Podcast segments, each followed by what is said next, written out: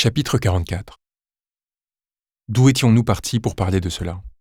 De Ludovic Chaker, donc, qui, nommé à Sciences Po pour diriger le Centre Asie-Pacifique la même année où M. Philippe devenait maire de la ville du Havre, a été intronisé premier secrétaire général du parti de M. Macron au domicile de l'ex-futur successeur de Richard Descoings, ce Laurent Bigorne qui refusa de nous indiquer pourquoi et par qui, alors qu'il était à Sciences Po bardé de responsabilités, la femme d'Édouard Philippe avait été recrutée.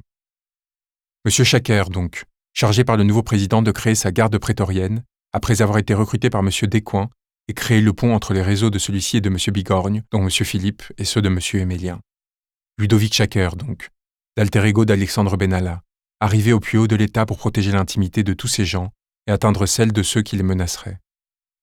Dont moi. Ludovic Chaker, au rôle obscur, qui nous mène au point de jonction rhétorique de tout cela. Ismaël Émélien, le très discret conseiller spécial de Macron.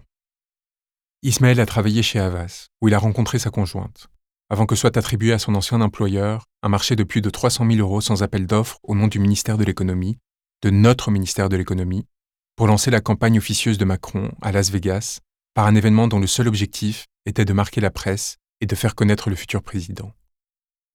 L'opération est construite ex nihilo, grâce à un subterfuge dont se fait complice Business France, l'agence de l'État qui autorise tous ces débordements. Sa dirigeante d'alors, Muriel Pénicaud. Ismaël Émélien, cela n'a pas encore été raconté, a rencontré Emmanuel Macron lors de la préparation d'un voyage en Amérique latine organisé par la Fondation Jean Jaurès pour accompagner Laurent Fabius, à qui M. Macron s'offrit un premier temps, avant d'hésiter avec M. Fillon, puis de se présenter à M. Hollande sur recommandation de M. Jouillet. Contrairement à ce qui a été dit, cette première rencontre n'a pas eu lieu au Chili.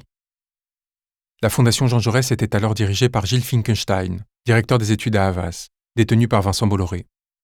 Havas est une agence récipiendaire des contrats que son ancien employé Ismaël Emélien octroiera plus tard par le truchement de Muriel Pénicaud, qui précisera à sa secrétaire de s'assurer que tout cela reste confidentiel.